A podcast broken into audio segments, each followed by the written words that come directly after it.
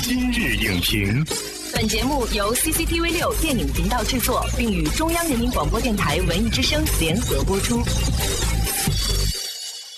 品头论足话电影，今日就评八分钟。观众朋友，大家好，欢迎收看今日影评，我是主持人蒋小涵。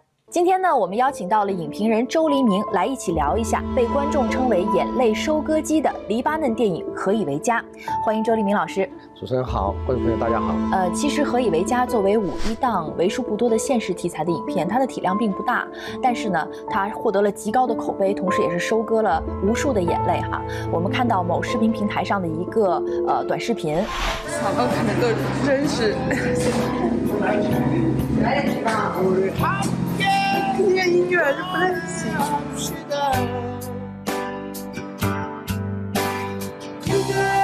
最难过的是，因为觉得这从不是一个电影，这是发生的事情。然后就是希望，就是嗯，这些小朋友都可以有一个美好的未来吧。观众看完这个电影之后被采访的视频哈，得到了大量的点赞。其实这个电影的气质跟这个短视频网站本身并不相吻合。但是周老师，您站在一个影评人的角度，您跟我们说一说，它为什么会达到这样的催泪的效果？短视频平台像抖音那些，有一些呃固定的定位啊，嗯，但是文艺片。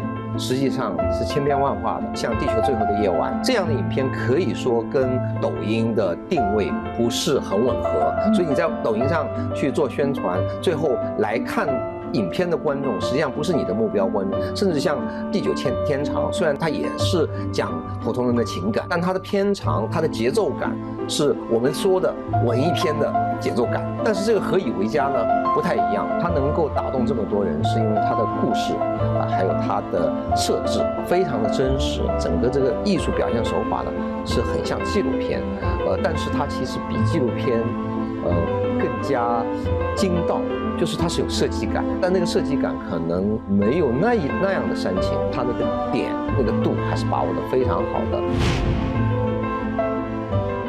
其实“真实”二字是很多观众看完这个电影最强烈的感受哈。那我们这个电影是如何做到真实的？就拿那个整个大环境贫民窟来说，它描写贫民窟的那种方式，跟我们之前呃看到的其他影片是有点点不一样的。像著名的贫民窟的百万富翁啊，讲印度的贫民窟，但那个贫民窟真的很很宽很欢乐啊，那是导演想要营造的一种氛围。我觉得这里的贫民窟呢，它有浓缩性，但是它好像不怎么带感情。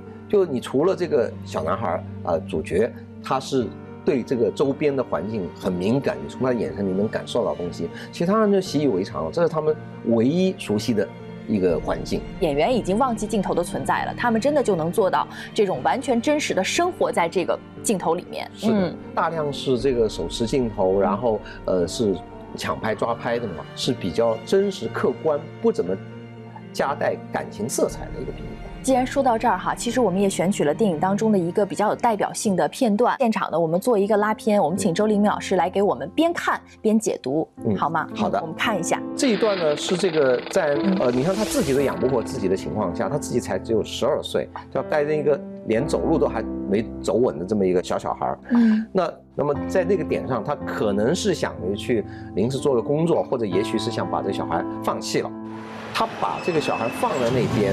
呃，你看他的镜头，他一开始是一个比较全的景，从街道上拍过去的，然后看到这个小孩被放在那边那个表情，然后从那个小孩的角度再来看他，在看他的时候，你看小孩又追上去，然后有一个镜头很有意思，就是那小孩在前景，他在后面，但是那个焦距是给他的，嗯，然后后来再把这个镜头放到他那边，回头去看小小孩。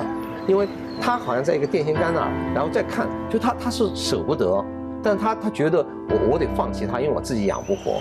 后来因为那小孩跟上来，他用绳绳索把他拴住，嗯，就像像小狗一样，嗯，那那个时候肯定有很多观众就哭了。这个过程拍得非常的细腻，你看该有特写的时候特写，该有全景的时候全景。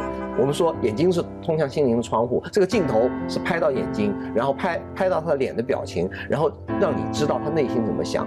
这场戏里面几乎没有台词，他只有前面一两句话，就说你别跟着我，你留在这儿。嗯，就，但所有这一切都是通过这个很精准的镜头来反映出来那精准的表情，而这个表情，我觉得。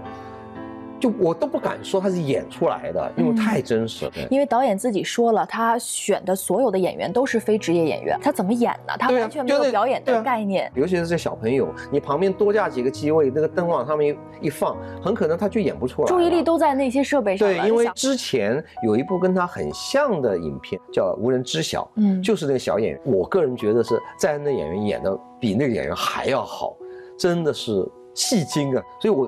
非常好奇，是导演是怎么个指导的？启发他？这怎么启发的？对吧？他几乎每一个特写镜头，每一个近景，都是那个心理活动是很丰富、很细腻、很很精准。他前面都是有一种悲伤啊，有一种呃对周边环境的不满嘛。他从头到尾都不笑，他为自己的命运悲伤，他为旁边的小朋友的命运悲伤。就最后影片怎么结局啊？我觉得这部影片真的是。做了一个我谁都不敢想的，就是以这个小孩的笑容结局的。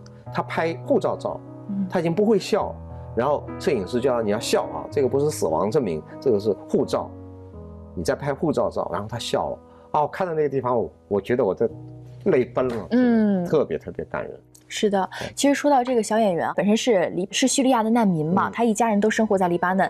这个电影拍摄之后呢，在剧组和黎巴嫩政府和这个挪威政府的这个帮助和支持下，他们全家现在已经定居在挪威了，孩子开始上学。所以其实一部电影可以改变一个人的命运，同时一部电影也有改变世界的能力。其实这个导演的意图很明显，他希望通过这样的电影，让整个社会对这个问题有更深刻的认识。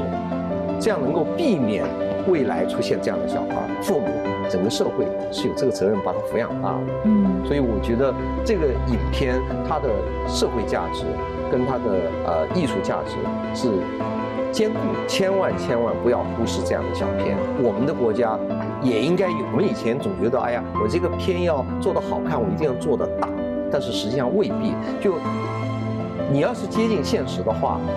大可能不如真更重要，震撼力不是来自于大，是来自于真。感谢周黎明老师给我们带来的精彩解析，感谢您收看本期的今日影评，我们下期节目再见。再见。